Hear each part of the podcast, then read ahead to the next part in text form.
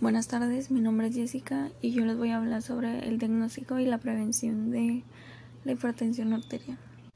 Los síntomas de la hipertensión arterial eh, tardan en aparecer, por ello la única manera de averiguar si la persona tiene presión arterial alta es a través de chequeos continuos, ya sea yendo con el doctor o haciéndose los chequeos en su casa.